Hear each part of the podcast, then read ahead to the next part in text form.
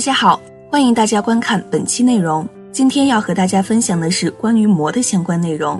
在正文开始之前，还请大家点点订阅和大拇指，点赞是对小编的最大支持，谢谢大家。在常人社会中，往往把罪大恶极的坏人称之为魔，或称之为魔鬼。在宗教界、修炼界，更是经常会提到魔，如佛教中阻挠释迦牟尼佛成佛弘法的魔王波旬。基督教中的魔王撒旦，修炼人在修炼中会招来魔的干扰，其心不正会自行成魔。但不论是修炼者还是常人，一提到魔就会警觉，甚至心生部畏。我们在电视剧中经常会看到那些修炼绝世武功者，在即将圆满的阶段都会提到一个词“走火入魔”。那这个魔指的又是什么呢？平时也常遇到会有人问：修行容易吗？会不会走火入魔？面对这些问题，感觉很无奈。既然有疑，那就解疑吧。今天我们就简单聊聊魔是什么。魔是梵语摩罗的略称，意义为杀者、夺命、能夺命者、障碍，指的是夺取人生命、妨碍善事的恶鬼神。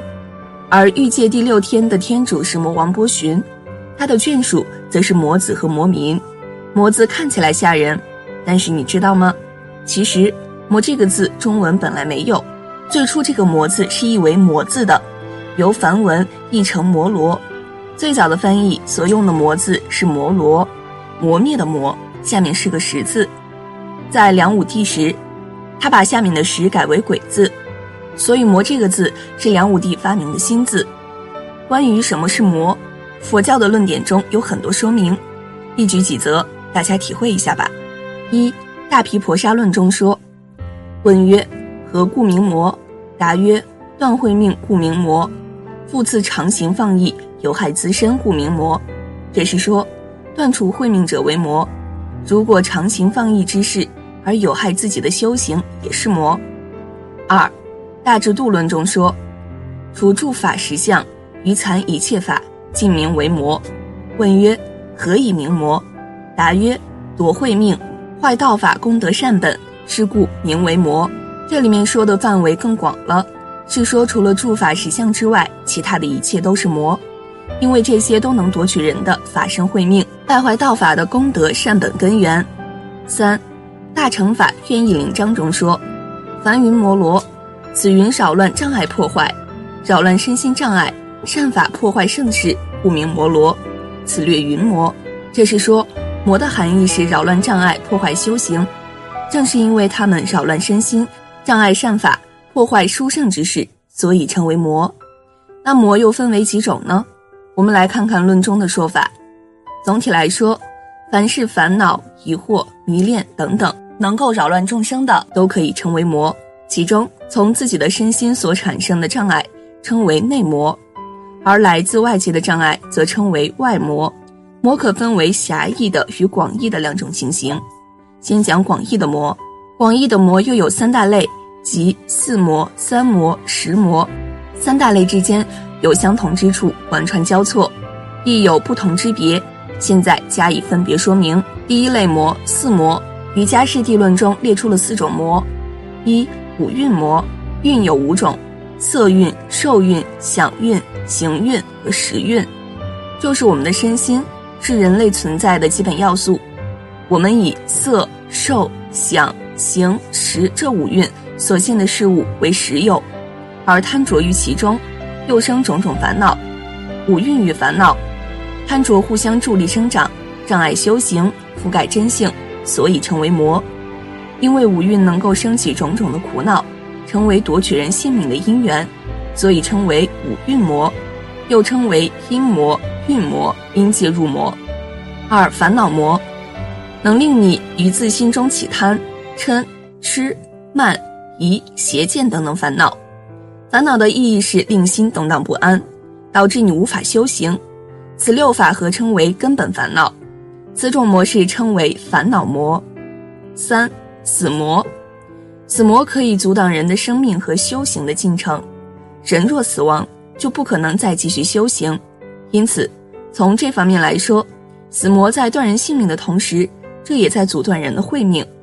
四天魔，天魔这个魔与前三魔有所不同，指的是欲界第六天，他是欲界之主，因为不想自己的欲界的众生减少，他总在修行之人快要超脱三界时就扰乱他人的修行，到处破坏阻碍别人修成正果，好继续沉溺于欲界，所以叫天魔。第二类魔，三魔，一善知识魔，善知识魔有两种意义。修行人千令于法，不肯教人，即是善知识魔之所为。令法的果报是障菩提，令人不愿意为众生知善知识，故称善知识魔。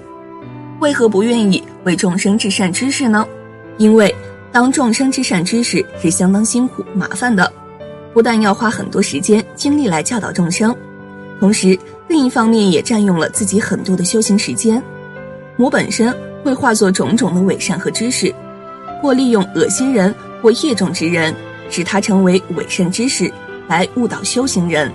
二三昧魔，当行者在修善定时，其心得定；然而由于惰性的原理，心一旦定下来之后就不想动，甚至任何声音都会对他引起很大的烦恼。这是修定时很正常的现象，因其心已寂止，远离一切作为。从而起贪惰之性，由此贪执其结果就等于退失菩提心。此时他一心只想就这样一直做下去，享受现境，不求上进。这种现象即是贪禅定中的觉受，或贪着禅位的表现。因为做得好的时候，身心会觉得很安定舒服，即所谓禅定之乐。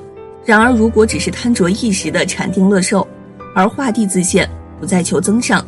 亦不愿利益众生，即是所谓成空至寂，如此便是为魔所趁，而遭受三昧魔之魔事。此时若能时时觉知，放弃贪着，而且自提醒追求无上菩提的本愿，魔事即除。三菩提心魔，即是会令行者退堕菩提心魔之事，即是会令行者退堕菩提心之魔事。对于欲求无上菩提的行者。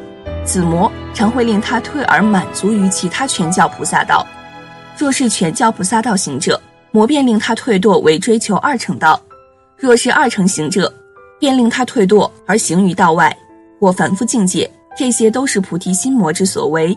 行者若是即能觉知，并忏悔业障，魔是即除。第三类魔石魔，石魔出于华严经，与上面所说的大同小异，有相同之处，亦有不同之别。